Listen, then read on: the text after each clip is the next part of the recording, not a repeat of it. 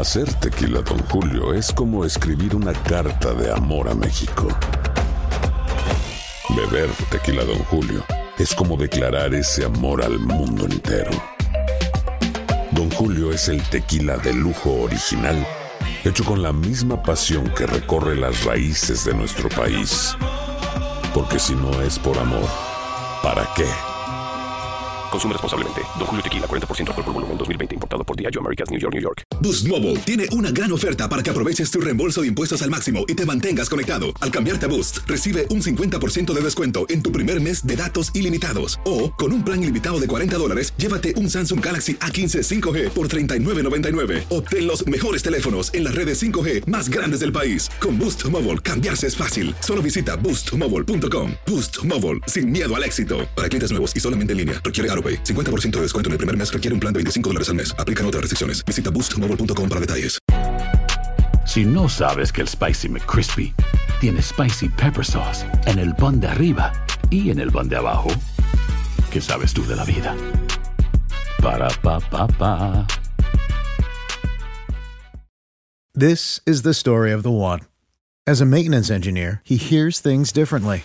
To the untrained ear, everything on his shop floor might sound fine, but he can hear gears grinding or a belt slipping. So he steps in to fix the problem at hand before it gets out of hand. And he knows Granger's got the right product he needs to get the job done, which is music to his ears. Call, clickgranger.com, or just stop by. Granger, for the ones who get it done. Escuchas los podcasts de Buenos Días América, compártelos y ayúdanos a informar a otros.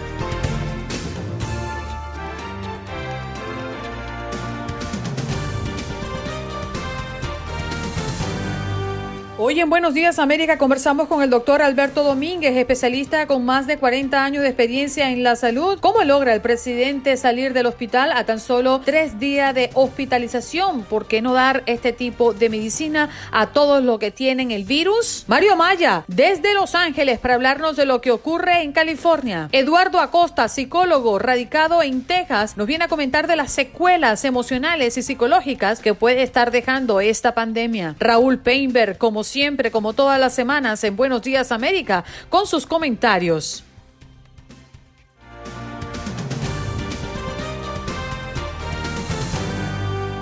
Bueno, la invitación es para que llamen al 1-833-867-2346 y respondan a nuestro tema del día.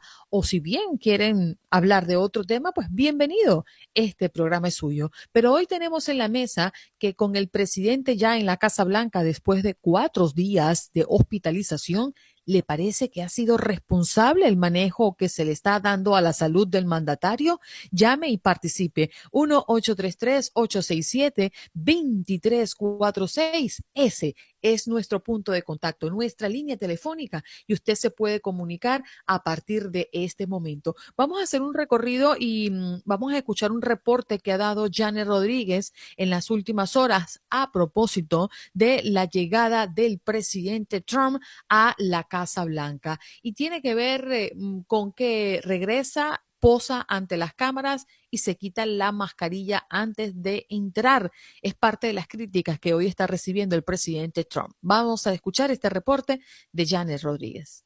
Sí, Ilia, él regresó a la Casa Blanca poco antes de las 7 de la noche y como bien lo dices, con imágenes impresionantes tratando de comprobar su fortaleza. El presidente subió allí a la mansión presidencial y lo primero que hizo fue quitarse la mascarilla. Es un paciente de coronavirus que aún puede ser contagiado, que aún puede contagiar a los que están a su alrededor. Y sí, habían personas a su alrededor. El mandatario también subió las escaleras para mostrar que físicamente está en buenas condiciones. También salió caminando de Walter Reed, el centro médico donde estuvo hospitalizado durante tres días. ¿Qué dijo su médico hoy? Que el mandatario no está fuera de peligro, pero que ya su ciclo médico allí eh, reconocían que podía regresar aquí a la Casa Blanca. En la Casa Blanca mañana recibirá una quinta y última dosis de Remdesivir bajo, bajo también la supervisión de los médicos que le estuvieron atendiendo en Walter Reed y continuará también un tratamiento de esteroides. Él regresa a una una Casa Blanca vacía porque aquí todavía hay un brote de coronavirus. Hoy la secretaria de prensa, Kayleigh McEnany, dio positivo al virus, aunque dice que no tiene síntomas. Dos de sus asistentes también dieron positivo al virus, pero no se ha dicho hoy cómo serán las protecciones que tomarán dentro de la residencia, las medidas que tomarán en la Casa Blanca, en las oficinas ejecutivas para proteger a los que tienen que atender al presidente día y noche. En su campaña dicen que quieren que él regrese lo antes posible. El mandatario mismo tuiteó que al regresar a campaña lo, lo, más pronto posible y también dijo que no hay que temerle al coronavirus, eh, que no puede, no lo podemos, no podemos dejar que el virus detenga nuestras vidas, desestimando eh, en hecho las eh, más de 200 mil personas que han muerto por el virus en Estados Unidos y los millones de infectados. Un mandatario que ya quiere que todo regrese a la normalidad, pero la realidad, como bien dice su médico, es que él aún está bajo peligro y que se tiene que cuidar muy bien su salud aquí en la Casa Blanca. Va a tener un equipo médico excepcional que le estará vigilando las 24 horas, pero no descartan que el mandatario se mueva a través de la mansión presidencial, que vaya a la oficina oval a hacer su trabajo, porque dicen él está deseoso de seguir haciendo sus funciones. Pero ¿cómo lo hará? ¿Cómo se protegerán los que están a su alrededor? Esa es la gran pregunta, al igual que tampoco nos han querido decir aquí en la Casa Blanca cuántas personas están contagiadas de la residencia y de eh, las oficinas ejecutivas.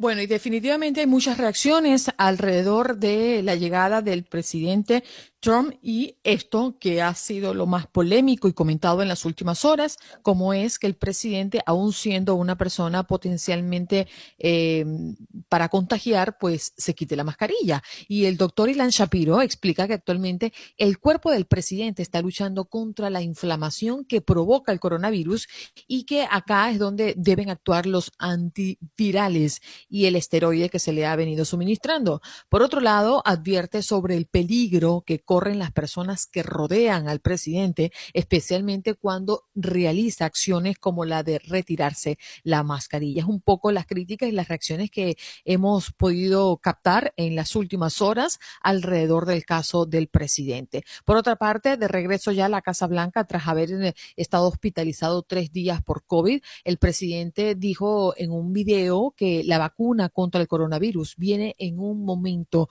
una afirmación tan temeraria como la de no hay que tenerle miedo al virus, ¿no? Que ha matado a más de 205 mil personas, al menos en Estados Unidos. Para que una vacuna contra el COVID-19 esté disponible en Estados Unidos, primero debe reunir suficiente dato, ¿no? En la fase 3 de los ensayos clínicos para demostrar a la Administración de Alimentos y Medicamentos, la FDA, que es segura, que es eficaz y, cree, y que es proporcionada eh, o, o, proporciona en este caso inmunidad al virus. Cinco vacunas candidatas están siendo probadas en ensayos de fase 3 en este momento y cada una de ellas involucra al menos 30 mil personas, de las cuales la mitad recibirá la vacuna activa y la otra mitad un placebo. Esto es parte de lo que ya nos han explicado los médicos que han pasado por Buenos Días América, un poco el proceso, qué pasa en, esa, en esos ensayos de fase 3 que se supone es el ensayo definitivo previo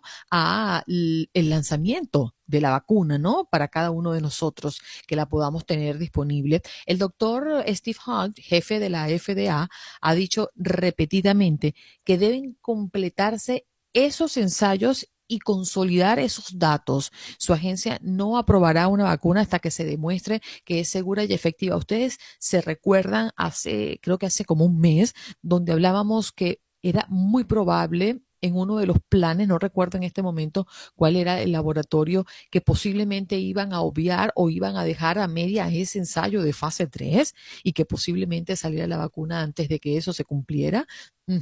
Esto está totalmente descartado, ¿no? Las críticas fueron y llovieron de tal manera, pues que esto quedó prácticamente descartado. La Casa Blanca ha bloqueado las nuevas normas para aprobar la vacuna emitida por la FDA en un intento de acelerar esa producción para que el presidente Trump pueda anunciarlo poco antes de las elecciones. Eso no va. Hola, muy buenos días, Pablito. ¿Cómo estás? Good morning y good morning. Eh, buenos días, Andreina. Saludos a toda tu audiencia. Excelente programa excelente Gracias, Pablo. Gracias a todo tu equipo. Eh, yo, como siempre, vamos a votar porque sinceramente vemos una persona que está en la Casa Blanca que no le importan las vidas de la. Una es bastante, doscientos y pico de miles es bastantísima. Y no vamos a permitir que vengan cuatrocientos mil o quinientos mil. No vamos a permitir porque hay que valorar al ser humano y no toda la vida es fundamentado en el yo, en el ego de yo mismo y los demás que me importa. Él tiene un séquito de cuánto todo un hospital lugar de RIR declarada seguridad nacional. ¿Y a nosotros qué? Nosotros quién nos protege, nosotros quién nos cuida, quién se preocupa. Solo somos nosotros y la bendición de Dios y Cristo. Y por favor, hay que cuidarse. Yo ayer estuve ahí con un chequeo rutinario médico. Todos los médicos, todas las personas tenían mascarillas, andaban con el alcohol, me toman temperatura, porque si fuera algo de broma, esto ni siquiera lo tomaron en cuenta los profesionales. A los científicos y a los doctores no se les engaña. Por favor, cuidémonos y salgamos adelante con una nueva presidencia y unas nuevas personeros en la presidencia más responsables que manden otro mensaje de responsabilidad y respeto a la vida de la humanidad. Gracias. Gracias, Pablito. Además, es el primero de la fila el día de hoy. Gracias por hacerlo. Jairo, buenos días. Te escuchamos. Todos activados desde bien tempranito. buenos días. Buenos días, Andreina. Antes de ir con, con el comentario sobre la irresponsabilidad del presidente Donald Trump, hay algo que quiero que sepas. Este sábado en la mañana recibí el correo donde me mandaban los implementos de cómo votar, llené, voté totalmente demócrata y ya mi, mi voto debe estar llegando al, a donde tiene que llegar para que se cuenten los, los votos demócratas. Eh, ayer, si, si, si yo estaba orgulloso de ti, ayer me sentí el triple de orgulloso de la manera de cómo pusiste a ese republicano que te quiso ofender. No, no sabes cómo me alegré de que lo hayas puesto en su punto no hay nadie que, que, venga a tu programa que eres la, la que manda ahí a, ofenderte ni, ni, hablar mal de la gente. Eso no se vale. El presidente no va a ir a la Florida porque en la Florida no se quieren enfermar. Y gracias a la responsabilidad que está haciendo, eh, va a, va con el favor de, de Dios a, perder las elecciones y no porque yo mm. quiera o porque la gente quiera, sino su propia responsabilidad lo está haciendo. Jairo, quiero, quiero que recibas un amapuche. Me quedan 10 segundos para despedir este bloque, pero muchas gracias por el apoyo, gracias por siempre participar en el show.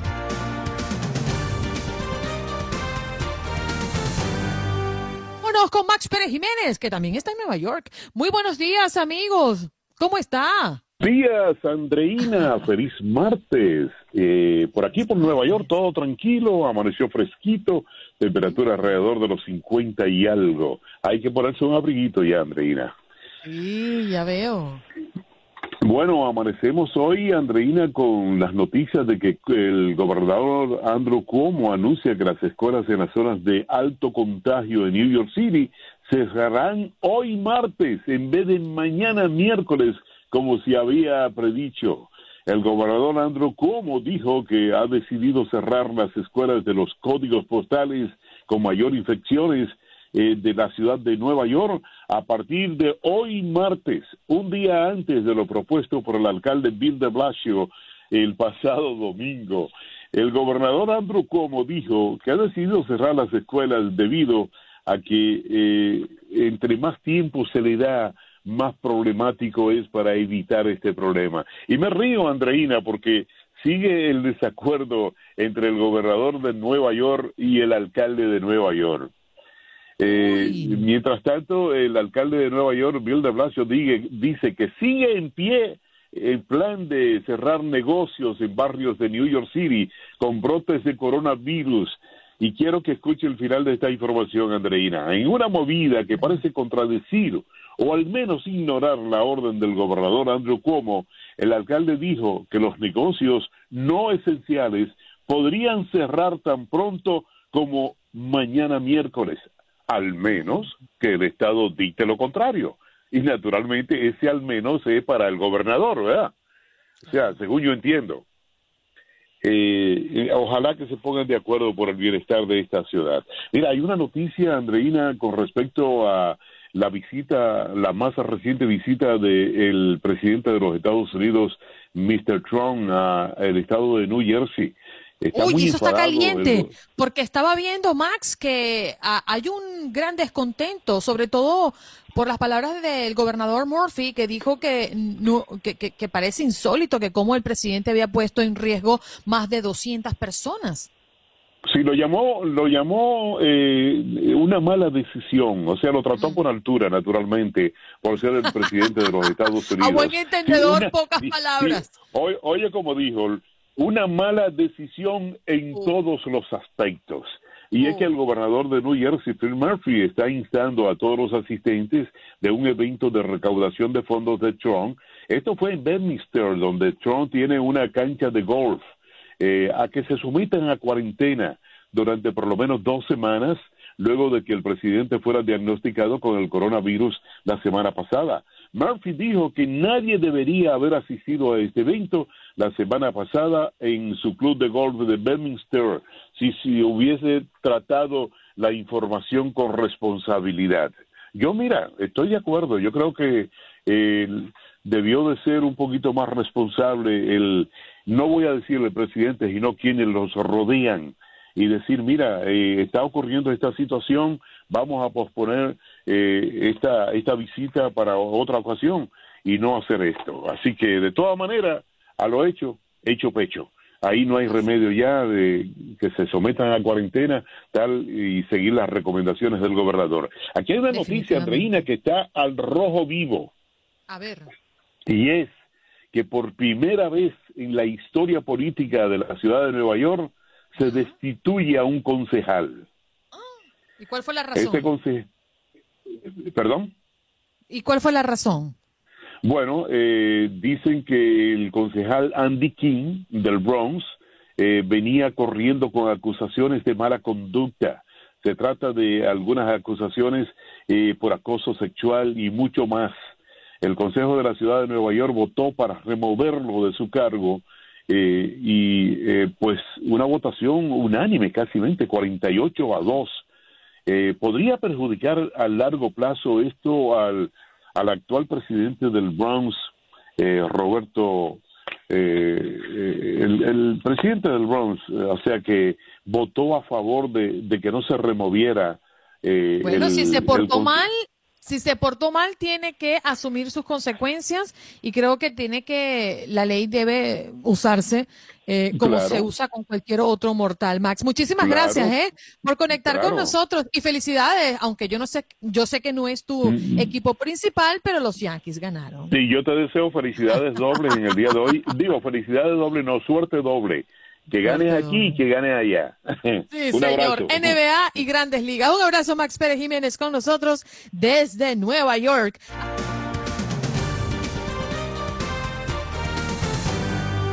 Con Albert Martínez, que ya está listo allí también en la ventana del tiempo. ¿Cómo estás, Albert? Buenos días. Muy buenas, aquí monitoreando el panorama de costa a costa. Delta, seguro. Yo sé que estás allí sobre Delta. Mira, y, es que seguro que alguien que, nos esté escuchando ahora se va a sorprender cuando les diga que mientras dormía, Delta ha pasado de tormenta tropical a huracán categoría 2. Eh, se ha intensificado muchísimo. Eh, siguen en el mismo sitio, están en el Caribe, en las aguas del Caribe, entre Jamaica eh, en, esa esquina entre el Yucatán, oeste de Cuba y Jamaica. Allí es donde tenemos a Delta.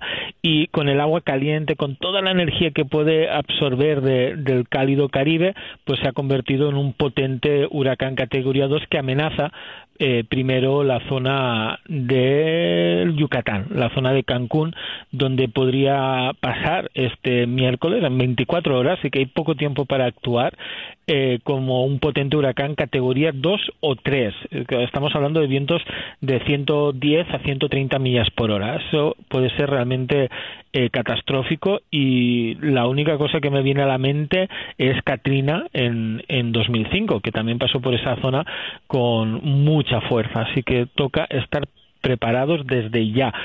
A, tres días después de Delta, perdón, de Gamma, ahora tienen a Delta eh, en la misma región con, como un destructivo huracán categoría 3. Albert, ¿a qué se debe que su fortalecimiento sea rápido? ¿Qué tiene que pasar para que eso El combustible. El agua caliente. Los huracanes necesitan eh, estar en un sitio encima del agua y que el agua esté caliente. Si el agua está por encima de los 80 grados, 82, 83 grados, eso es fantástico. tenemos que pensar que el agua se evapora, eh, aunque no lo veamos, eso ocurre. igual que cuando ponemos a hervir un cazo de agua, que se va evaporando, pues en el océano ocurre igual. con el agua caliente que se va evaporando, el huracán la absorbe y puede intensificarse, de allí saca eh, su combustible, no su energía.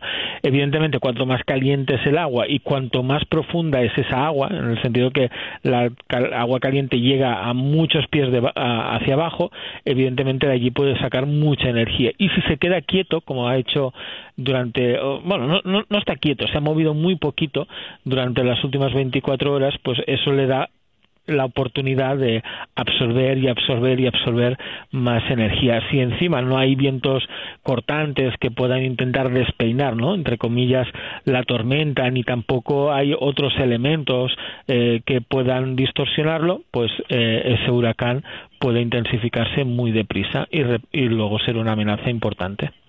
Oye, Albert, me llamó poderosamente la atención eh, escuchando un reporte de Univisión donde hablaban de que se rompería eh, un récord, al menos en los últimos años, y hablaban de que sería la primera vez que 10 tormentas toquen tierra en Estados ¿eh? Unidos.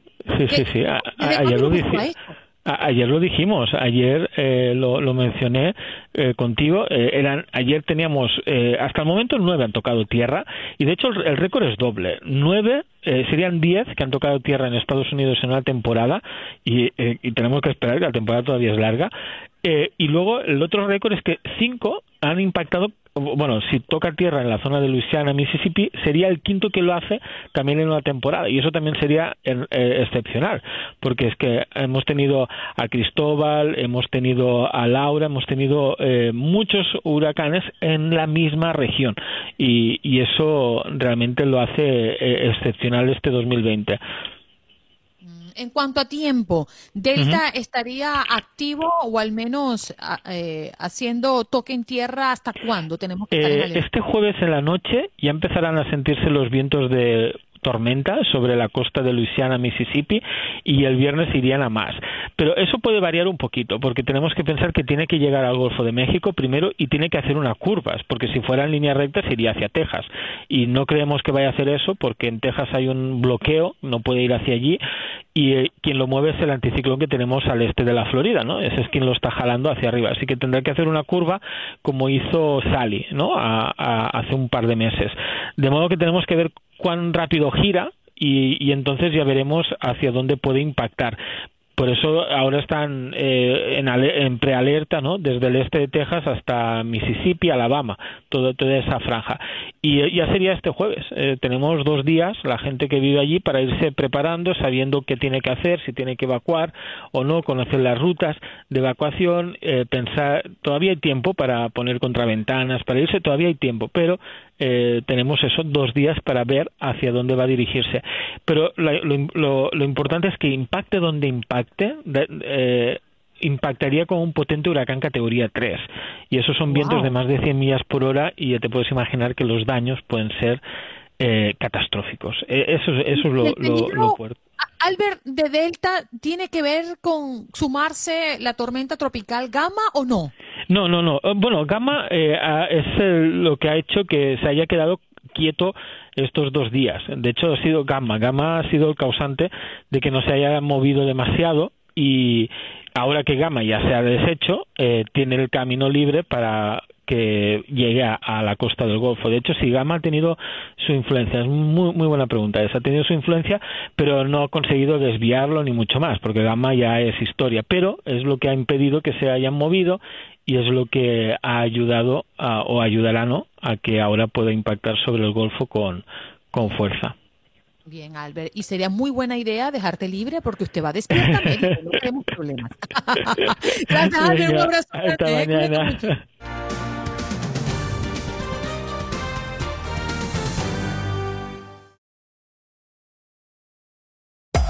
Hacer tequila, Don Julio, es como escribir una carta de amor a México. Beber tequila, Don Julio, es como declarar ese amor al mundo entero. Don Julio es el tequila de lujo original, hecho con la misma pasión que recorre las raíces de nuestro país. Porque si no es por amor, ¿para qué? Consume responsablemente. Don Julio Tequila, 40% alcohol por volumen, 2020. Importado por Diageo Americas, New York, New York.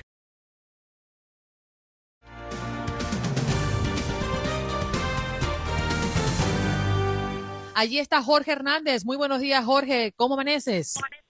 Andreina, muy buenos días. Gracias ah, por preguntar y por saludar y gracias a todos tus radioescuchas que amanecen. Buenos días, América. Oye, uno de los temas que más ha retumbado en las últimas horas, y no solamente porque haya ocurrido en el sur de la Florida, sino porque estamos en plena campaña electoral. Biden visita la pequeña Habana, pero parece que no le fue muy bien, ¿no? Bueno, eh, tuvo su reunión. Aquí lo importante fueron los temas de lo cual habló el candidato a la, a la presidencia, Joe Biden, ex vicepresidente. En- uno de los temas más importantes fue que prometió el TPS para los venezolanos de llegar a la presidencia. Temprano en el día, como sabemos, estuvo visitando el área de la pequeña Haití, pagando una promesa, porque habían dicho que ellos no habían sido invitados a una reunión que había tenido Biden en el, en el año pasado cuando estuvo por aquí, y cumpliendo esa promesa invitó a toda la comunidad, no solo haitianos, sino también eh, de aquí del sur de la Florida y en esa pequeña reunión luego se dirigió al Parque José Martí en la pequeña Habana y luego se realizó este foro público en el Museo de Arte Pérez. Eh, aclaró una vez más que el vicepresidente, que ex vicepresidente que no es socialista de alguna manera y criticó duramente nuevamente al régimen de Nicolás Maduro. Lo importante aquí fue que prometió el TPS para los venezolanos en una promesa de campaña que hizo durante su visita aquí Joe Biden. Sabes que yo miro con mucho recelo esas promesas de campaña, ¿no? A mí me parece que es una estrategia tan vieja y que muchas personas caen en ella. Eh, definitivamente, Biden sabe que el sur de la Florida está plagado eh, de cubanos, donde él estuvo, pero también de venezolanos que están eh, ansiosos porque algo ocurra en Venezuela. Y una de sus frases fue, Maduro es un dictador, el pueblo venezolano necesita nuestro apoyo para recuperar la democracia y reconstruir el país. Ojalá que no solamente Biden, sino todos los políticos entiendan en este país que el problema de Venezuela no es ahora que estamos en campaña. Venezuela tiene 20 años eh, sufriendo un yugo. Pero parece, bueno, Joe Biden que se, se, se valió de eso para crear esperanzas.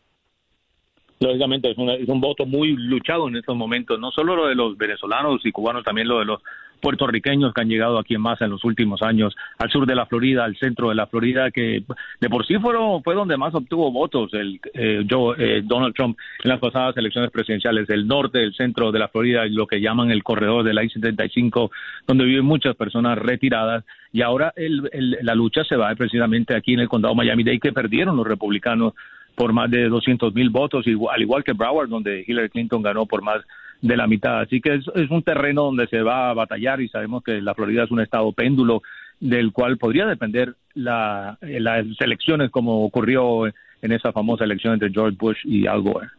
Sumamente importante. ¿Qué otra cosa debemos destacar, Jorge, de lo que está ocurriendo en el sur de la Florida? Bueno, debo decirte, nada que ver con noticias, pero tiene que ver con deporte. Yo quiero que todo el mundo nos brinde toda esa buena vibra para que nuestro Miami Heat hoy puedan empatar la serie. Me van a discul- disculpar lo que me escuchan en Los Ángeles, pero creo que se debe empatar la serie para que haya de, de verdad un reto. Yo creo que hoy Van Adebayo va a regresar, es posible que regrese, ya sabemos que Goran Dragic va a estar afuera, pero después de lo que demostró Jimmy Butler en el último partido de ser un líder innato en la cancha, va a haber una buena serie. También buena suerte a nuestros Marlins que hoy comienzan la serie en la ciudad de Houston contra los Bravos de Atlanta. Es la serie divisional de la Liga Nacional. Buena suerte a los dos equipos de Miami. Que me disculpen allá en el resto del país. No te preocupes, que me están disculpando a mí durante estas últimas semanas, donde le he ido a mi Miami. Tú también Bien estás dicho, disculpado. André. Un abrazo, Jorge. equipo. Igual para ti, Andreina. Feliz día. Bye, bye. Gracias. Jorge Hernández, periodista de Univisión 23 Miami, con nosotros en Buenos Días América. Ya regresamos.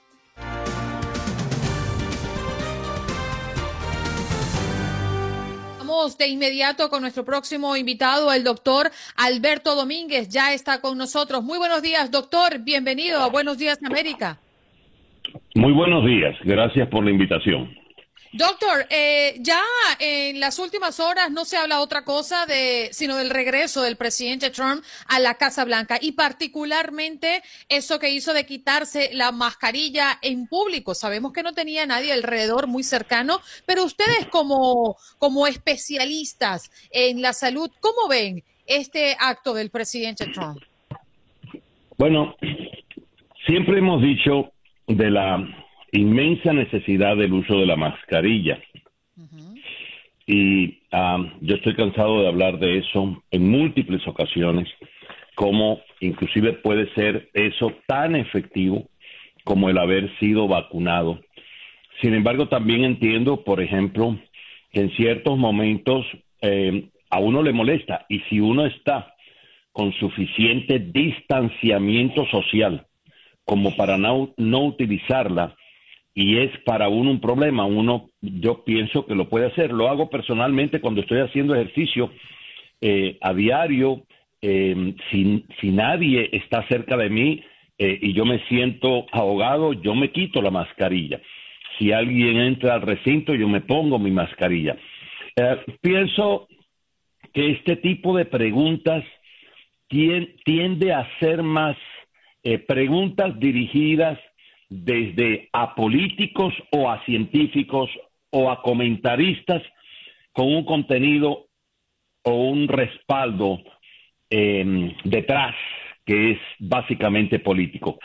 Em, definitivamente la mascarilla hay que utilizarla, pero si usted está solo o si usted, usted está en un recinto donde no hay otra persona, o como en el ejemplo que dije, en el caso de él, por ejemplo, podría ser que eh, acaba de salir del hospital, todavía tiene un poco de dificultad respiratoria y le es mucho más fácil, si no está cerca a alguien, quitarse la mascarilla para poder respirar mejor. Doctor, esto me lleva a preguntarle por unos tiempos de los que hemos venido hablando a lo largo de estos meses en medio de la pandemia. Efectivamente, se trata de una enfermedad que todos desconocíamos, que eh, enfrentó a los científicos, a los médicos como usted, al reto de encontrar tratamientos, medicamentos, están en la búsqueda de la vacuna adecuada. Pero el presidente Donald Trump dio positivo el día jueves o, viernes fue, fue el anuncio, pero suponemos que el jueves, miércoles se haya conocido. Apenas sale de la, de la, del hospital, no ha cumplido los 14 días. Eh, entendemos que se trata del presidente de la República, entendemos la inmensa responsabilidad que recae sobre sus hombros, pero no, no hay una diferencia entre lo que él está haciendo y lo que nos han recomendado a todo el resto de mortales hacer durante todos estos meses. Nos han hablado de 14 días de cuarentena. Bueno, yo espero que él tenga 14 días de cuarentena en la Casa Blanca. Quienes se han infectado por el virus sin tener que estar hospitalizados, sin tener que estar en una unidad de cuidados intensivos, por supuesto tienen que estar en cuarentena. Y eso significa que tienen que estar aislados del resto del mundo. Que la persona que así se encuentra, decida trabajar en su aislamiento, decida eh, continuar haciendo labores diarias que están a su alcance el poderla hacer. Yo no veo en eso ninguna discusión ni ningún problema. A propósito de los tiempos también, doctor, ¿qué está pasando en el cuerpo del presidente tomando en cuenta el cuerpo de una persona contagiada y recientemente eh, dado positivo? Es decir, según los rangos de tiempo, ¿qué está pasando en el cuerpo? Se presume que está pasando en el cuerpo del presidente Trump tal día como hoy. Yo me imagino que, por supuesto, él sigue utilizando los medicamentos a los que a él se le han ordenado tomar, debe de utilizarlos, por ejemplo, el rendicivir por sus cinco días, la dexametasona probablemente se la van a dar por varias semanas, unas dos, tres, cuatro semanas, depende del régimen que hayan decidido utilizar con él qué está sucediendo en su cuerpo. Él está todavía combatiendo la enfermedad en forma no severa, en forma no grave. ¿Eso qué lo indica? Bueno, lo indica el hecho de que su tos no es severa, lo indica el hecho de que no tiene dificultad respiratoria importante, lo indica el hecho de que se siente con energía, por ejemplo, para eh, estar en la casa y poder caminar e inclusive dar eh, algunas entrevistas. Eh, mm, debo de comentar que conozco casos personales y casos ya referidos por la literatura en la que una persona ha sido ah, dada de alta y posteriormente reincide o se recrudece la enfermedad termina no habiendo estado antes en la unidad de cuidados intensivos y termina muriendo. Es decir, para algunas personas hay recaídas después de haberse recuperado parcialmente, de las cuales finalmente terminan muriendo. Doctor Domínguez Bali, el presidente Donald Trump ayer, antes de salir del hospital, publicó un mensaje en su cuenta de Twitter del que me llamaron poderosamente la atención dos, dos fragmentos. Uno, invitaba a las personas a no tenerle miedo al coronavirus. Y el segundo decía que se sentía 20 años más joven. Doctor Domínguez, entendiendo que, que, usted no es político, usted es médico, no restarle importancia al coronavirus de parte del primer mandatario de la mayor potencia del planeta no es decirle a los ciudadanos del mundo, esto está bien, aquí no está pasando nada, no tiene un tinte de irresponsabilidad? Bueno, él dijo, aquí no está pasando nada. No, señor, dijo, no le tengan miedo. ¿Cómo se siente el, Coronavirus, el coronavirus ha cobrado más de 200 mil vidas en este, solo en este país. un millón de personas. Un millón de personas han muerto por el coronavirus. Han habido pandemias en la historia de la humanidad que han, se han llevado mucho mayor número de personas, pero este es un hecho que ha sido más severo, más severo, mucho más severo que una guerra mundial.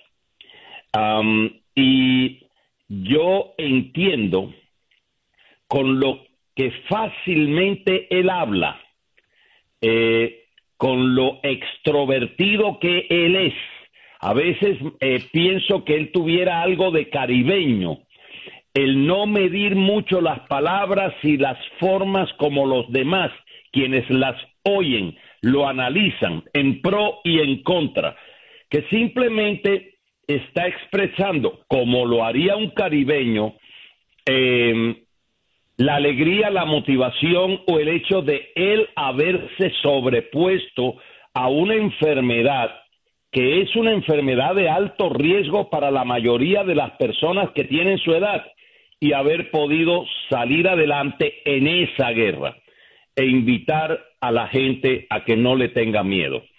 Yo no veo en eso realmente un hecho negativo o inadecuado y todo depende, una vez más, de acuerdo al prisma que usted utilice para analizar el comentario de otra persona, en este caso el presidente de esta nación, con el caldeo político en el cual nos encontramos en estos momentos.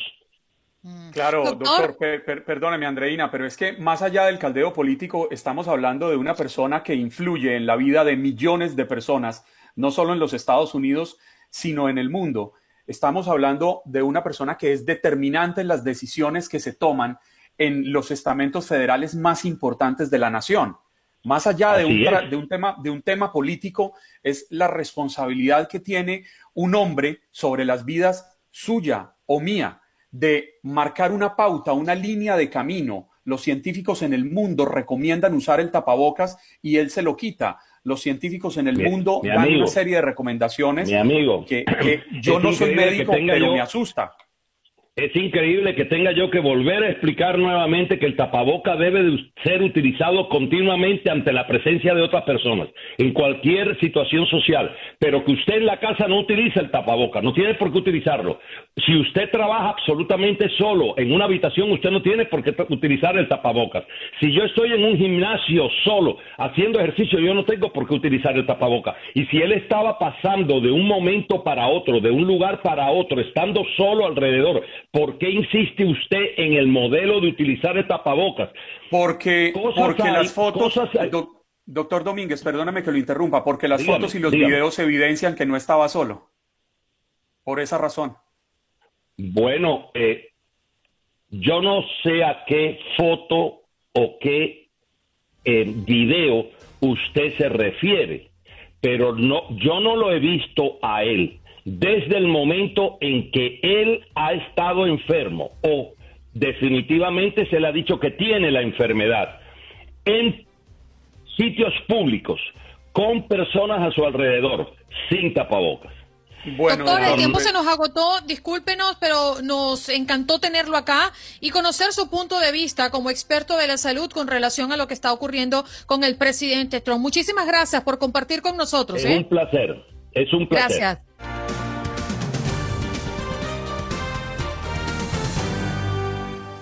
De que empataran la serie, pero no, yo creo de que Lakers el día de hoy tiene que ganar. Así de fácil. Que gane. Vuelvo, y me retiro. bueno, Andrea, ya vamos a estar hablando de otros tópicos, eh, sobre todo lo que quiero, en las tendencias. Gracias. No quiero, no quiero pelear con amigos que quiero como Andrea y como Mario. Ay, Dios mío. Y como Andreina, porque como se volvió leikista. No me digas leikista. No, es que no se trata de eso. Yo, yo mi Miami es hasta la muerte, pero debemos ser objetivos, ¿no? Y sobre todo cuando hablamos de deporte, que hay números de registro. Yo, así estén perdiendo, sigo por los Miami Heat. Ok. Claro. O sea, tú, tú eres el que proclamas a los Marlins campeones de la MLB porque tú eres de los Marlins. Yo soy hincha fiel. Ah, hincha sí, tú eres un hincha fiel y vas a decir que van a llegar a Luna a, jugando baloncesto. Yo. Hasta el último instante. Bueno. Ahí estoy firme. Mi querido Mario, muy buenos días. Oye, Sí, muy buenos días muchachos. Pues hay algunas informaciones que compartir con ustedes el día de hoy. Por lo menos pues ya lo que es el condado de Los Ángeles, no sé si sean buenas noticias, malas noticias, todo depende del punto de vista que usted lo vea, porque pues ya se dio la orden de reabrir los casinos aquí en el sur de California. El día de ayer lo único que tienen que poner unas carpas afuera y poner las mesas de apuestas, las pueden poner afuera y bueno, pues eso va a ser la, modalidad de hoy en adelante también para los casinos, al igual que los restaurantes y también pues eh, ya se está preparando para todo ello. Y también en otra información, lo que es el incendio Bobcat, ya se levantaron las órdenes también de evacuación en esa área, ya está controlado en un 89%, muchachos, y pues ya esa orden ya se levantó, pero de todos modos, si las personas necesitan de algún servicio, si necesitan todavía algún otro centro de evacuación, pues está un número de teléfono que se lo voy a proporcionar en estos momentos. Puede marcar el 211 o puede marcar el 800-675-5799 si es que necesitan algún tipo de ayuda por parte de la Cruz Roja de los Estados Unidos. Pero ya lo que es el, el incendio Botcat ya está controlado en un 89% y pues ya se levantó la orden de evacuación para algunos de los residentes cerca del área. Oye, eh, por cierto, Mario, ¿ya inició la votación temprana en el condado de Los Ángeles? Ya, ya, inclusive ya a mí también ya me llegó mi, pues ya mi librito para poder votar, pero ya sí, la, ya la gente ya está empezando a votar y, y qué bueno, ¿no? De que pues se ha hablado mucho que lo del correo, de que si va a ser fraude, no va a ser fraude, pero pues la gente ya está tomando su decisión y pues ya lo empezó a hacer y pues qué bueno, ¿no? Por parte ¿Cómo funciona? Eh, eh, Mario, ¿tú lo solicitas? ¿Las personas que quieren hacerlo por correo lo solicitan para hacerlo? Es decir, explícanos un poquito para que las personas que estén en, esa duda si hacerlo a través del correo. El, perdóneme, le, hago una salvedad, es que la explicación Mario la puede dar desde California. Claro, él está en Los Ángeles. Las leyes frente al voto por correo varían dependiendo de los estados, para que nuestros oyentes que no están en otros estados tengan la salvedad. Sí, bueno, como tú ya estás registrado, también cuando te registras precisamente dice que si quieres... Uh, quieres recibir tu boleta, la quieres recibir vía correo, pues te la envían vía correo, te la envían pues mucho antes de las votaciones, o inclusive si tú que no te sientes seguro en enviarla, también puedes ir desde luego a, los centros de votación. Eh, y esas son de las dos formas. Tú lo tienes que, que solicitar precisamente cuando tú te registras para votar, lo puedes poner ahí. Eh, hay una casillita que dice que tú quieres recibir tu boleta vía correo y esa es de la forma que te llega y te llega, pues ya muchos ya les ha llegado y muchos ya empezaron a votar. Que inclusive eso, lo que... E, eso que nos comentan pasa en cualquier parte del país, es decir, tú solicitas votar por allí. Claro, efectivamente, o sea, tú la puedes llenar, puedes uh, y pues claro, necesitas, ya necesita estar registrado, no le va a llegar a cualquier persona como dicen de que puede ser un fraude y aparte es un delito federal si una persona llega a tomar una boleta y la, y, y la llena sin ser ciudadano de los Estados Unidos, pero ese, en general es, es lo mismo, ¿no? Tú la tienes que solicitar y te llega entonces unos meses antes por correo y pues bueno, yo ya lo voy a empezar a hacer y lo que es el Staples Center, lo que es el Sophie Stadium, lo que es el Estadio de los Dodgers de Los Ángeles, pues ya se unieron también para convertirse en centros de votación para el próximo 3 de noviembre. Y se hace hace muchos años, ¿no? Es, es una, una, una tradición muy antigua aquí en los Estados Unidos. En sus países eh, hay voto por correo, en el mío no. No, en no, Colombia esto no existe. Sí, en el de nosotros tampoco menos, ¿no? Ya eso es algo moderno aquí en Estados Unidos y pues eh, qué bueno que está así porque hay personas que no quieren salir, que tienen miedo a contagiarse y más con todo lo que está pasando, la verdad es muy complicado, pero muchos ya lo están haciendo, ya lo empezaron a hacer precisamente en esta semana enviar Mario, ¿y en Los Ángeles hay una fecha tope para solicitar eh, este proceso de votación por correo?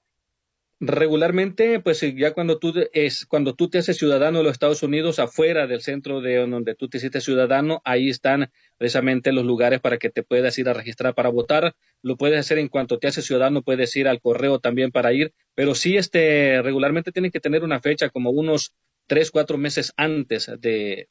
no, yo, me refiero a las personas que deciden votar por correo, es decir, la solicitud para que te envíen eh, la boleta y todo esto, ¿tiene una fecha límite previo al 3 de noviembre? Eh, tiene que ser una, por lo menos una semana antes, porque es lo que regularmente tarda para, para llegar pues, a los centros de votación. Bien. Mario, muchísimas gracias por compartir con nosotros en Buenos Días América. ¿eh? Feliz día y hoy sí te pusiste algo bien abrigadito. ¿O no? Sí, no empezó el frío otra vez. Está, caprichoso el, frío con Mario, lo, lo, pone a mostrarnos diversidad de ropa. O no sé si ya estoy pasando en esa edad en donde ya me tiene que dar frío y calor, depende, ¿no? El estado de ánimo. Gracias, Mario. Un abrazo para ti. Gracias. Feliz día, ¿eh? Mario Amaya, desde Los Ángeles, compartiendo con nosotros lo que es noticia, no solamente en Los Ángeles, sino en todo el estado de California.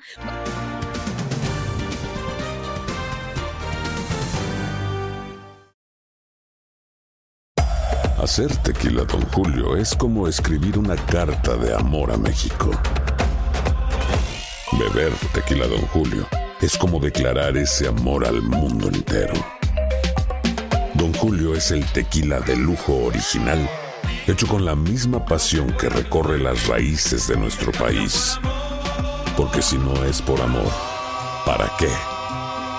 Consume responsablemente. Don Julio Tequila, 40% alcohol por volumen, 2020. Importado por Diageo Americas, New York, New York.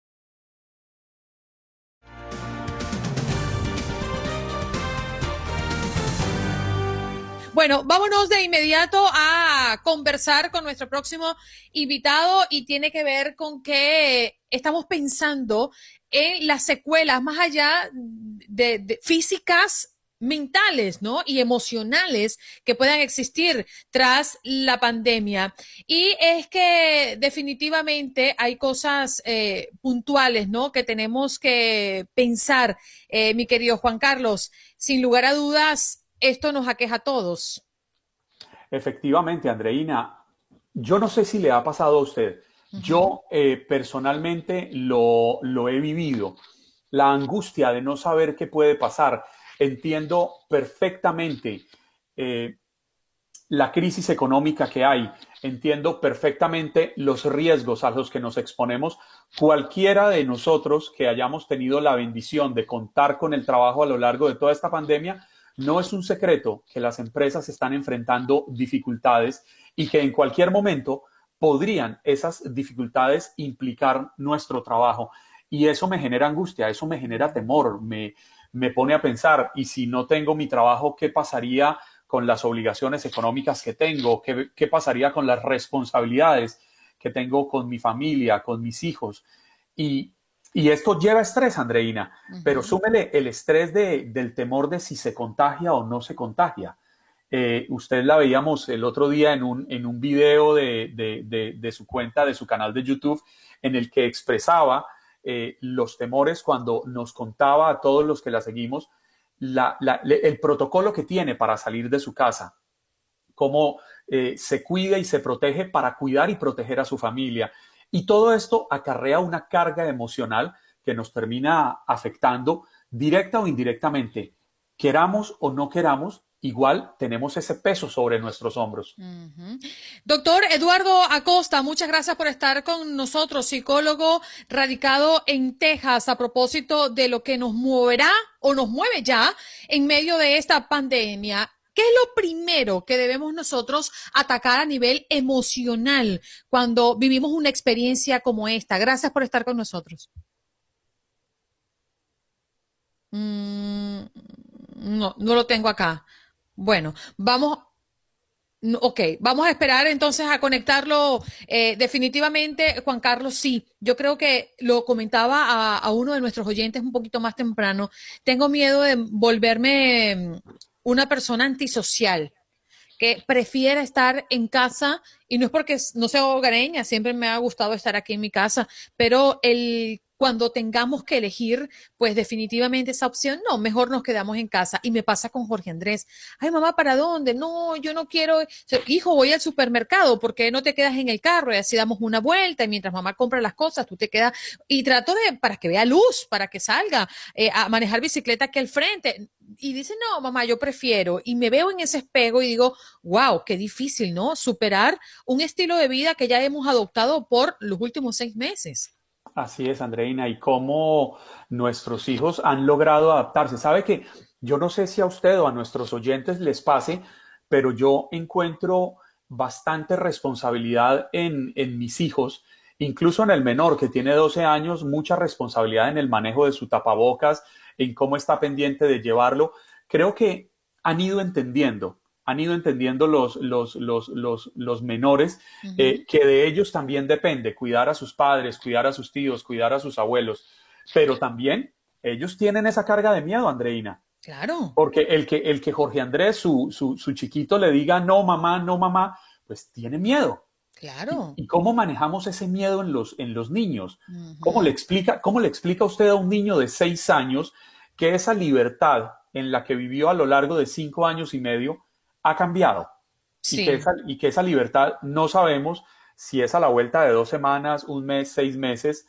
Eh, los expertos dicen que antes del verano del año entrante no volveremos a esa normalidad cuando se haya masificado la, la vacuna, cuando llegue, porque tampoco tenemos una fecha de llegada.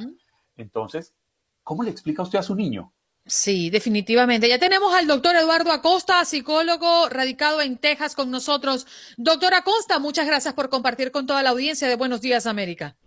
Buenos días, ¿cómo están? Estábamos previamente a su llegada hablando de lo que nos podría estar afectando emocionalmente o psicológicamente el tema de la pandemia. Eh, ¿Cuáles son esos aspectos que debemos tomar en cuenta? Si estamos hablando de los menores de edad, de los de nuestros chiquitos, es algo este, extraordinario, es algo totalmente diferente, algo que nunca se ha visto, yo pienso, en la historia del ser humano. Nosotros necesitamos ayudar a nuestros hijos um, en, varias formas, pero lo, más, lo, más impactante uh, siempre va a ser el desarrollo social uh, de nuestros hijos. Y el desarrollo social es la escuela, el contacto con, compañeros, el contacto con otros adultos, particularmente maestros, ah, administradores de la escuela, es, es, muy importante para el desarrollo, porque si uno se acuerda, la mayoría del tiempo uno que pasaba, lo pasaba en la escuela, uh, las regulaciones sociales, nuestros métodos de comunicación, los modos en que hablábamos, platicábamos, la mayoría del tiempo lo aprendíamos en la escuela.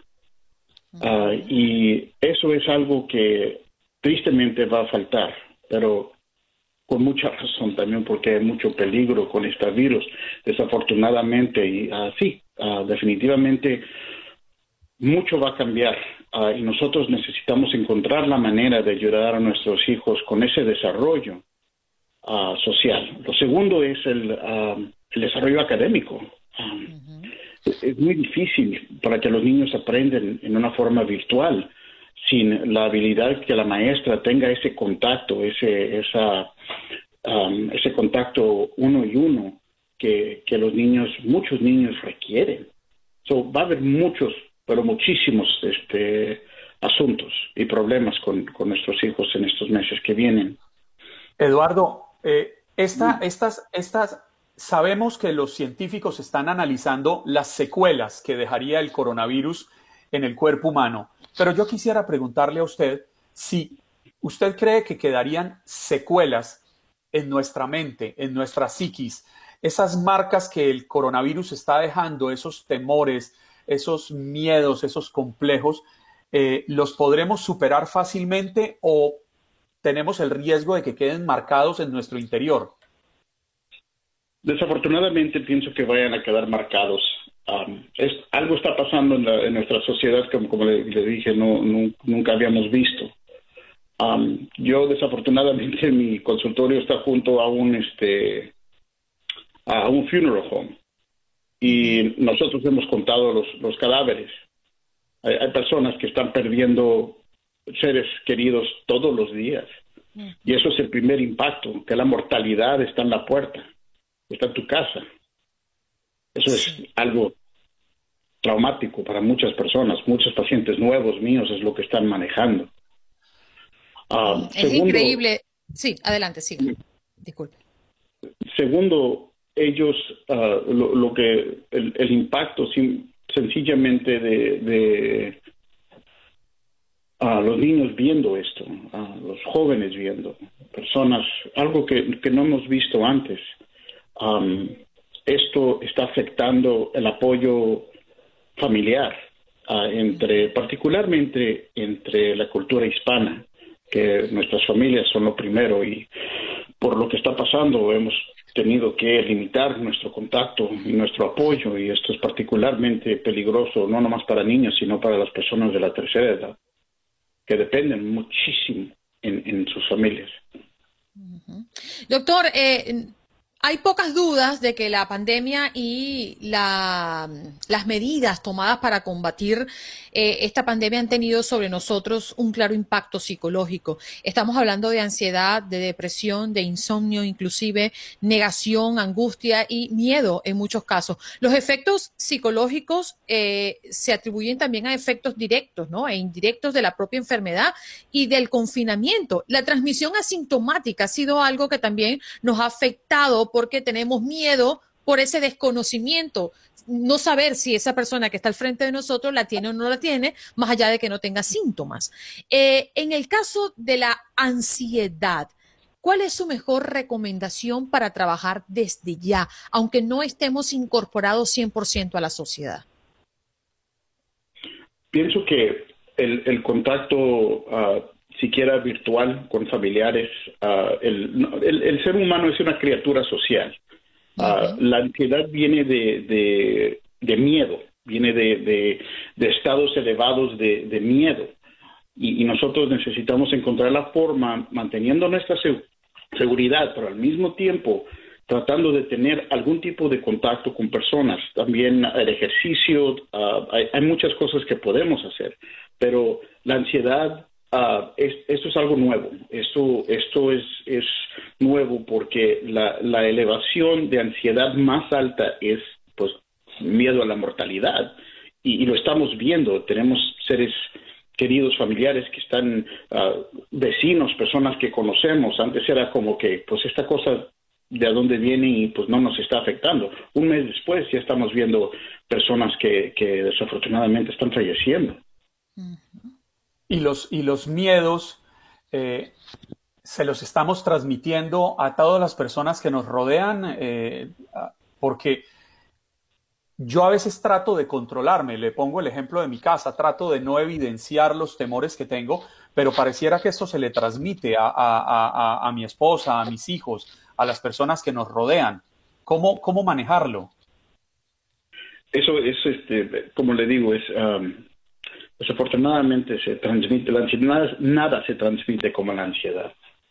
Y lo primero que uno necesita tener es um, un, un este, la manera de reconocer estas cosas que ahorita me siento ansioso. Yo necesito pensar en mi familia, necesito pensar en la forma que yo estoy transmitiendo esta ansiedad. Y esta ansiedad muchas veces se transmite simplemente por lenguaje corporal. Pero es importante tratar de, si tenemos que usar un espejo, tenemos que usar otra persona que nos esté diciendo, particularmente con los niños. Los niños son excelentes ah, receptores de, la transmisión de, la ansiedad, hasta los, hasta los infantes, los bebés. Entonces es importante tratar de siempre manejarlo primero en esa forma. Segundo, es calmar la ansiedad, la propia ansiedad que, está, pasando. Y eso puede venir por en, muchas formas, en, lados de, comportamiento, por ejemplo, la respiración profunda, el relajamiento de músculos, ese tipo de cosas. Y luego también pensar en una forma cognitiva. Sea, yo tengo un deber aquí, yo necesito ah, estar, estar bien para mi familia, yo necesito ah, cuestionar mi perspectiva de estas cosas y comenzar a retar un poquito lo que es mi ansiedad para que yo esté más calmado y así yo puedo transmitir más calma a mi familia, más calma a mi eh, es tan cierto lo que usted dice que hace pocos días tengo un hijo de seis años y estaba sumamente inquieto. Había terminado sus clases virtuales y me dijo, mamá, estoy libre. Y yo, ay, mi vida, listo. Entonces recuérdate que vamos a tomarnos un break y luego vamos a hacer las tareas que te asignaron para subirlo a la, a la computadora, a la página. Me dice, ok, ay, mamá, estoy aburrido. A los dos minutos y yo, Dios mío querido, ya comienza esto, ¿no? Estoy aburrido, ¿qué hago? No sé, y aquella, aquella cosa. Yo digo, hijo, pero quédate quieto, acabas de terminar tus clases. Relájate un poco. Y me dice, mamá, es que tengo mucha ansiedad. Y cuando me dice eso, digo, eso no es una palabra de un niño, ¿no? Pero exactamente eso, doctor, lo que usted acaba de comentar. Ellos los escuchan y ya le parece normal decir que tiene ansiedad, quizás sin saber qué es ansiedad, ¿no? Y cómo se manifiesta en cada uno de nosotros. Pero no nos queda mucho tiempo. Gracias por estar con nosotros, doctor. Ha sido un placer escucharle. ¿eh? Igualmente, fue un placer. Un abrazo. El doctor Eduardo Acosta, psicólogo radicado en Texas, hablando de todo esto que nos ocupa, ¿no? Y nos afecta en medio de la pandemia. Ya regresamos.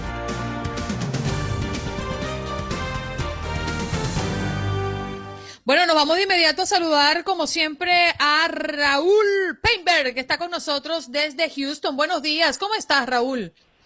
Andreina, muy bien, con el gusto de escucharlos, de verlos también. Juan Carlos, muy buenos días. Yo tengo una pregunta, si me permiten, para empezar. Juan Carlos, ¿a qué hora te levantas todos los días? Seis y media, siete de la mañana, dependiendo del grado de pereza, pero entre esa hora. Eso está rápido, ¿eh? Porque lograr ese peinado impecable y pulcro, que es una palabra que ya se hoy en día, es todo un reto antes de entrar al aire. Felicidades. No, no voy a contar que vi un tutorial en YouTube que permanece muy bien escondido en, las, en los laberintos de la Internet, dictado por Raúl Painberg, que me guía, me guía y me marca la pauta. Ahora eso, yo, yo siempre he reconocido, Raúl, el moco de gorila, un buen cepillo y secador. Yo, yo no tengo problema en reconocer que yo uso secador. Bueno, ya ves, Raúl, que tiene, tiene su técnica y, y, Juan Carlos lo sabe. Oye, Raúl, estábamos muy atentos a tu llegada porque mm, hubo un colapso parcial de un edificio que ha dejado tres personas muertas al oeste de Houston. ¿Qué fue lo que pasó? Bueno, lamentablemente, Andreina, sí, es un edificio en construcción en una importante zona comercial, una zona económicamente muy, muy fuerte de la ciudad de Houston. Eh, es el Memorial City Mall, muy cerca de ahí, eh, una zona muy conocida, repito, en donde se construía un edificio y lamentablemente, y todavía las causas no están siendo determinadas, en una zona de escaleras, el edificio colapsó parcialmente, provocando la muerte lamentable de tres personas y una más que fue llevada al hospital. Y te puedo decir que al menos hasta altas horas de esta madrugada los equipos eh, seguían intentando rescatar a los cuerpos, dar ese, esa paz a la familia, que es lo único que le queda de entregar los restos de sus seres queridos. Así que fue una situación muy lamentable que los eh, bomberos de Houston siguen, siguen investigando, Andreina. Por supuesto, en cuanto se sepan las causas, las daremos eh, a conocer. Y un poco también el impacto que ha tenido en Houston, como en todo el país, ustedes estarán de acuerdo, ya han eh, tomado nota de eso a lo largo del día, es la actitud que vimos ayer del presidente Donald Trump cuando faltan ya menos de 30 días para esta elección presidencial. No sé si quieran que aborde un poco sobre ese tema. Claro, adelante, Raúl. Por supuesto. Mira, eh, pienso yo que por, por si alguna duda existiera, ayer el presidente de Estados Unidos se convirtió en un aliado, en tal vez el más importante, de una pandemia que ha cobrado la vida de más de 200 mil personas en este país y más de un millón en el mundo entero. Y es que, repito, desde mi punto de vista, en pleno desacato a las recomendaciones básicas, esenciales de los especialistas y en su calidad de enfermo de COVID-19, el mandatario decide llevar al campo de la actuación o sobreactuación primero y al de la política después un grave problema de salud que sigue cobrando vidas, afectando económicamente la vida de millones de familias. La teatralidad de este comportamiento nos habla del implícito complejo de superioridad de un hombre que más allá de ser ejemplo y guía para su pueblo parece convertirse en su peor enemigo. Y lo que millones de espectadores vimos ayer fue eso, un acto teatral de un mal actor. Nada fue casual, nada fue natural, todo estuvo minuciosamente preparado para llevar el tema del coronavirus al terreno de la política, una mezcla tan mortal como la enfermedad misma. Su salida del hospital en helicóptero, su llegada en el crepúsculo a la Casa Blanca, su llegada usando las escaleras hasta llegar al balcón de la zona sur, rodeado de banderas, y finalmente con una actitud de perdonavidas, quitarse la para él despreciable mascarilla. Así de fácil. Un hombre enfermo de COVID-19 sin respeto para sus más cercanos colaboradores, no me refiero a los altos secretarios o funcionarios que también se han enfermado, sino a aquellos que exponen su vida para protegerlo.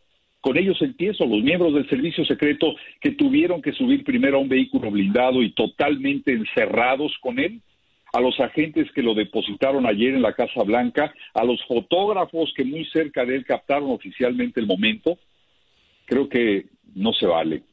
Donald Trump olvida desde mi punto de vista que esta eh, situación no lo aleja de la investidura de la primera magistratura de uno de los países más poderosos del mundo, Juan Carlos. ¿Sabe, Raúl, qué pensé yo ayer cuando vi esas imágenes? Lo primero que se me vino a la memoria fue eh, la película Gladiador de Russell Crowe y Joaquín Phoenix, eh, porque me hace recordar las historias de los emperadores romanos que con el levantamiento o bajada del pulgar de su mano derecha y su soberbia determinaban sobre la vida y muerte de los seres humanos. Yo, esa fue la actitud que vi del presidente, como la del hombre que en medio de la grandeza que siente tener puede decidir sobre quiénes viven y quiénes mueren. Y me parece lamentable porque creo que el lenguaje corporal es bastante diciente. Usted lo plantea de, forma muy, muy, muy clara. Él se siente por encima de todos. Y me parece triste. Me parece triste porque hay quienes le creen ciegamente y quienes le creen ciegamente pueden estar en peligro de enfermar y de morir por un acto que no debería ser del hombre que con su accionar, con su actuar, es determinante para muchos, porque es ejemplo para muchos. Definitivamente, Juan Carlos, y creo que en ese sentido eh, el presidente Trump ha podido mantener eh, una base constante que sobrepasa el 40%, a pesar que desde un inicio de esta carrera presidencial ha sido superado entre un 7 y un 10% de las preferencias por su contrincante demócrata Joe Biden. Sin embargo, destaco el hecho de ayer, como tú lo mencionas, es un hombre que está investido de la primera magistratura vamos a decir, de uno de los países más poderosos del mundo, pero sin duda en el más importante en cuanto a conceptos como democracia, por ejemplo. Él es él y su mensaje o legaje corporal e intelectual dista mucho del buen ejemplo y del interés y seguridad de sus gobernados. Es peligroso y tan peligroso como catalogar la actitud desdeñosa de un jefe de Estado hacia los peligros de la pandemia y decir simplemente que su comportamiento fue caribeño, como lamentablemente lo dijo hoy en este espacio un médico con 40 años de experiencia, no sé qué habrá querido decir, tal vez que somos beligerantes, que somos incoherentes, que somos irresponsables, no lo sé, pero la pregunta que hiciste, Juan Carlos, eh, también esta mañana, ¿cómo le explico a mi hijo de 13 años de edad ese comportamiento? Es una pregunta vital. ¿Cómo se lo explico cuando un presidente no predica con el ejemplo de coherencia con la ciencia y los preceptos sanitarios? Pero sabes que pensé, Raúl y Juan Carlos, no, discúlpame tú a mí que te interrumpí. Em, también pienso en otra cosa. Se ha formado un gran alboroto porque el presidente se quitó la mascarilla. Eh, de hecho, puntualmente la crítica es cuando él hace ese acto de irreverencia, quitándosela además con esa, con, esa actitud, ¿no? De me la quito y se la guarda en el bolsillo. Esa es como la principal crítica de lo que nosotros vimos ayer. Pero fueron muy pocas las críticas cuando él, como bien lo mencionabas, Raúl, estuvo dentro de un vehículo con aire acondicionado cíclico, que se supone se recicla y está consumiendo los que están dentro del vehículo y ese día la noticia y la crítica fue que salió de la clínica y no debió hacerlo mientras estaba recluido. Pero las personas no pensaron en esas otras personas que estaban más expuestos y creo que fue mucho más peligroso que la mascarilla el día de ayer. No le estoy restando importancia al acto de ayer. Lo que quiero decir es que en más peligro, más cerca del peligro, estuvo el hombre que manejó el vehículo de Donald Trump que el fotógrafo que estuvo cerca ayer, porque recuerden que una cámara fotográfica puede estar a muchos pies de distancia y tomarla muy cerca, gracias a la tecnología. Entonces creo que allí hay como, como un doble sentido que no me gusta. Eh, lo hay y denota mucho la personalidad y la calidad del ser humano, Andreina, porque yo hago una pregunta a toda nuestra audiencia. ¿Pondría usted en ese nivel de riesgo de contagio a quien está dispuesto y preparado para dar la vida por usted. Me refiero naturalmente a los guardias, a los miembros del de, equipo de seguridad del presidente Donald Trump. Jamás lo haría. Yo jamás lo haría. Conozco esos vehículos blindados, conozco cómo están totalmente herméticamente cerrados para quienes eh, estén dentro tengan eh, las medidas de seguridad suficientes. Conozco ciertas áreas de la Casa Blanca Sé que son espacios cerrados, sé que son espacios sumamente concurridos, en donde la irresponsabilidad del de más arriba eh, puede ser reflejada muy fácilmente por quienes abajo lo consideran su líder y su guía. Y eso es, perdón, poner en riesgo la vida de los más cercanos. Si eso es capaz de hacer un hombre como él, no sé qué está dispuesto a hacer con el resto del pueblo norteamericano. Perdón que lo diga de esta manera en una recta final tan importante como la que hoy vivimos. Pero además, además Raúl, se sabe que el presidente siempre en ese tipo de espacios está rodeado de personas de su seguridad, de personas cercanas a él, de asesores. Es decir, él nunca está solo, excepto que entre a los aposentos privados. Es correcto. Ok, Definitivamente. Raúl. bueno, Raúl, eh, agradecidos por tu tiempo. Me encantó tu reflexión. Creo que son esos puntos a los cuales uno tiene que prestarle atención y leer entre líneas, porque todo se ve muy superficial, ¿no? Y cuando estamos sobre todo en medio de una campaña presidencial, todo está más caliente y todo obviamente es mucho más cuestionable.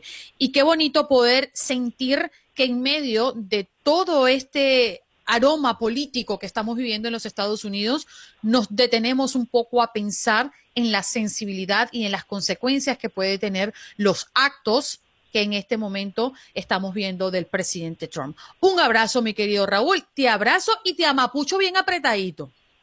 Eso es todo, Andreina. Empiezo bien el día. Un fuerte abrazo, Juan Carlos. Un abrazo fuerte también. Sí, señor. dígame, la verdad para ver si yo soy el único, al menos en este programa. ¿Usted también usa secador o no? Pues claro que sí, pero por supuesto. y esto me lleva a hacerle una pregunta que me hizo Andreina hace un tiempo. Yo no compro secador. El secador, yo, cada vez que mi esposa cambia de secador, yo heredo el que ella está desechando. ¿Usted compra o, hereda también?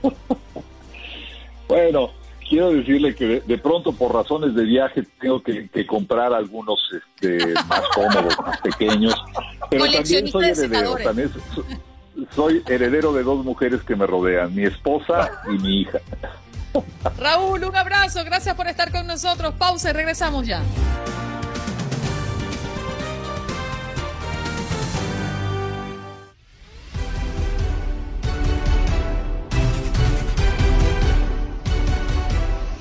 Bueno, ya estamos listos para recibir. Ya, llegó, ya está aquí. Hola. Vamos a hacerle barra. Oye, qué bonita, mira, se oh, pepiada con su camisa de pepas. Llena de puntitos. Llena de puntitos. Puntitos o moteada, como quieran. Yo no sé si digo una palabra indebida. Moteada, porque le dicen, le dicen motas también. Motitas, ¿no? Sí. ¿Motitas?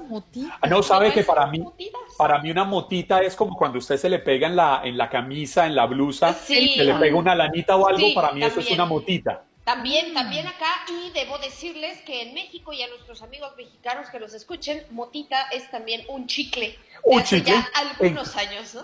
En, en, en, en, Colombia, en Colombia también lo había hace muchísimos años. Los, los chicles motitas eran era como de un perrito o un osito, algo así que, lo tenía, ¿cierto? Exactamente. Oye, este, pero, pero, por ejemplo, solo le decimos pepas. pepas, en Colombia también pepas. No, en México no, es, mm. puntos lunares también. Lunares, también. Oye, cuando te dice, oye, estás pepiada, es porque estás vestida mm. con cositas de pepas. Exacto. Ajá, en pero Colombia también en Venezuela se dice, estás pepiada. Antes, bueno, mis abuelos, que ya eso no se usa, pero eras así como que estás como bonita, pues. Ah, bueno. Sí, sí, sí, debo, debo aclarar que los chicles motitas son muy viejos y que a Katia Mercader le contaron y los vio por allá en un museo porque ella es muy joven para haber conocido ese tipo de cosas. Aquí en este programa los únicos mayores somos Andreina Gandica y Juan Carlos Aguiar. En niña, sigan ustedes con los deportes. Bueno, Katia, aunque no está muy joven es Edinson Cavani y aún así se va al Manchester United. Eh, sí, a ver, miren, yo quise incluir esta información porque el día de ayer por la tarde ya eh, trascendió realmente y eh, recuerdo mucho que algunos de nuestros oyentes preguntaron en algún momento sobre la situación de Edinson Cavani. Bueno, sí, finalmente en el último día ya en el cierre del mercado de fichajes pues bueno, llegó Edinson Cavani al Manchester United, los Red Devils que hicieron oficial la llegada del delantero uruguayo, llega como agente libre y también con un contrato con una temporada con opción a renovar un año más. Es una buena noticia para Edinson Cavani, a mí me parece un jugador de mucha calidad. El tema de su colocación era la edad justamente la edad, 33 años, y bueno, obviamente llega a un muy buen equipo como lo que es el Manchester United, eh, aportar pues en lo que él pueda, ¿no? Entonces, a mí me parece una colocación bastante buena, después del tema de cómo sale, ¿no? De, del Paris Saint Germain, entonces, pues lo estaremos viendo en la Premier League a la brevedad, Así que me gusta, me gusta esa contratación. Vamos a ver cómo le va al Uruguay. Oye, por cierto, Katia, que también hay que mencionar que hay jugadores como Enson Cavani que los llevan a esa edad quizás no porque va a ser la gran estrella del equipo, sino porque tiene una experiencia que puede transmitir a sus jugadores en el vestuario y puede ayudar emocionalmente em, a motivarlos, ¿no? A, hacer cosas increíbles. Claro, es que Andreina son líderes, o sea, es gente que te puede eh, asumir una posición de liderazgo con todo su expertise, con todo su eh, background y con todo lo que él ya trae como experiencia, el conocimiento como tal que te puede aportar, ¿no? Sabemos que alguien que llevas de 22, 23 años, claro que está eh, visto como para ser la superestrella del equipo. Cavani ya tiene un nombre, tiene un recorrido, un camino y lo que él puede hacer es justamente eso, tomar las riendas y por supuesto ser un líder en el terreno de juego y combinar esa edad con, eh, y ese liderazgo con la experiencia y la juventud de otra gente que venga empezando, que al final sí puedes tener una calidad increíble, pero la, digamos el recorrido es lo que te va dando también eh, mucha experiencia, ¿no? Dicen por ahí que más sabe el diablo por viejo que por diablo, entonces eh, de alguna manera el tema de Edinson Escuchate, Juan Carlos. Viene a jugar. ¿Me está tratando de viejo Katy a mí? No, porque usted dijo ese comentario la otra vez, como para que se lo recuerde. ah, ok. Nada. Así como que sí, pero no. Bueno, vámonos a actualizarnos con la MLB porque el béisbol de las grandes ligas está en sus series. Así que ayer ganaron los Yankees. Oh, yes. Sí, señor. Pues bueno, vaya par de partidos ¿eh? que tuvimos el día de ayer en la Americana. Los Astros también, ¿eh? Qué, qué, qué, buen, qué buen partido este. Diez carreras por cinco Oakland en el juego uno. Carlos Correa, que tuvo dos jonrones, remolcó cuatro carreras y fue líder de la remontada de la escuadra de Houston. Así que eh, fue un muy buen resultado para Houston. Los Yankees, ya lo decías bien, Andreina, vencieron a Tampa Bay nueve carreras por tres. Para hoy se inician los segundos duelos de la Americana y también arrancan las divisionales en la Nacional. Padres Dodgers y Marlins ante Braves. Así que el día de hoy ya conoceremos el resultado de Yankees eh, o de los primeros, eh, de los segundos juegos de esta serie americana, Yankees y también el tema de los Astros de Houston. Mucha actividad, mucha actividad que tendremos en el béisbol de las grandes ligas. Final de la NBA. ¿Quién crees que ganaría hoy, Katia? ¿Los Lakers para poner la serie 3-1 o los Miami Heat para empatarla a 2? Katia, Katia, Katia, dígame, dígame. Cuidado. ¿Por qué? Cuidado, no vamos a terminar de pelea hoy. No, no, no, no. no es mi intención. Hoy nos vamos, hoy nos vamos a ir a un 3 a 2, Katia. Sí, no, yo, yo, ah, no, no sé. Katia. A ver, lo que pasa es que, vamos a ver, este es el juego 4 de la serie. Ya va, espérate, eh, eh, Juan Carlos, 3 a 2 ya la cuenta no me da. Sí, ya tampoco me dio. Eh, este. Perdón, perdón, perdón. 2-2. 3-1. Ah, 2-2. Ah, ok, 2, 2, 2, Vamos a quedar 2-2. Sí, tiene toda la razón. Me falló el cálculo. Mira, Katia y yo quedamos así. Katia, quedamos así. Sí, yo dije. Pero bueno, no, no, no, no, no. Hoy empatamos. Hoy empatamos. Diría, diría, diría, ¿quién era el chavo del 8 el que decía, bueno, la, la idea es esa? Definitivamente. Yo creo que hoy vamos por un 3-1, ¿eh? Vamos por un 3-1 y luego un 3-2. Me retiro. Y así nos vamos al juego 5. No, bueno, tampoco, Juan Carlos, no se vaya, no se vaya. bueno, ya, ya, ya, ya, ya porque Katia clamó por mí y volví. Yo no, pero, pero, pero Andreina, Andreina, le vio el desespero y cómo se alcanzó a quedar todo así como, uy, no, esto sin, sin, Juan Carlos no es lo mismo. No, es lo mismo. No, no, se lo vi. Me queda clarísimo. Katia, gracias por estar con nosotros. Mañana amanecerá y veremos qué es lo que pasa en esta final de la NBA. Que así sea, chicos. Feliz día. Un abrazo para todos. Un abrazo, mi querida amiga. Cuídate mucho. Allí teníamos a Katia Mercader conversando de todo un poco, pero dándole una oportunidad a lo que podría estar pasando esta noche en el marco de la final de la NBA.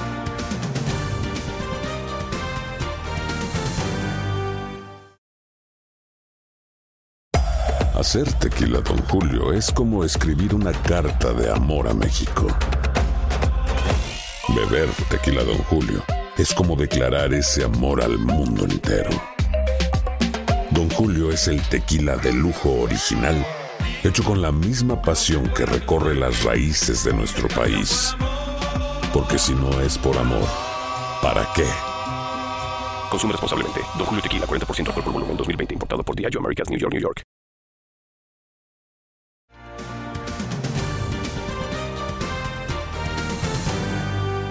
Bueno, nos toca ya cerrar el programa agradeciéndole a todos por su eh, conexión con nosotros en diferentes eh, líneas, no solamente la línea telefónica, sino también a través de nuestro Facebook Live.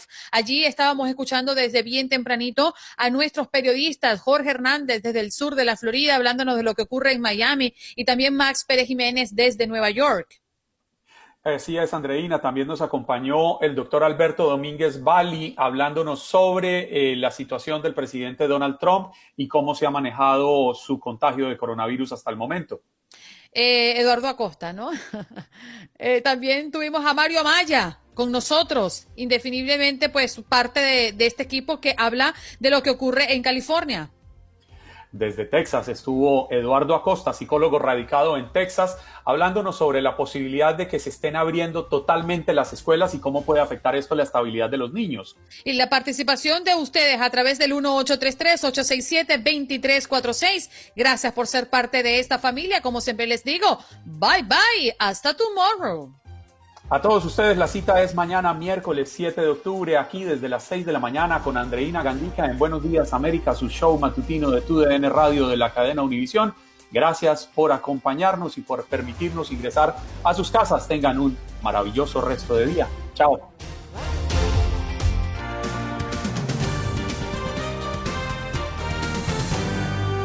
Espero que hayas disfrutado de nuestro podcast y recuerda que puedes seguirnos en las redes sociales en Buenos Días AM. Esa es nuestra página en Facebook. Nos reencontramos en otro podcast.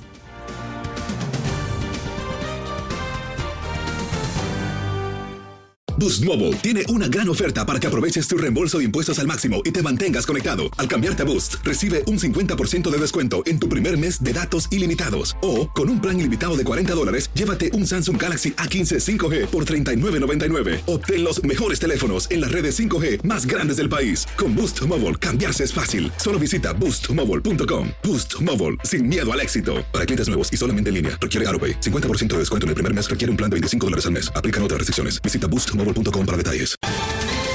Ohio, ready for some quick mental health facts? Let's go. Nearly 2 million Ohioans live with a mental health condition. In the U.S., more than 50% of people will be diagnosed with a mental illness in their lifetime. Depression is a leading cause of disability worldwide.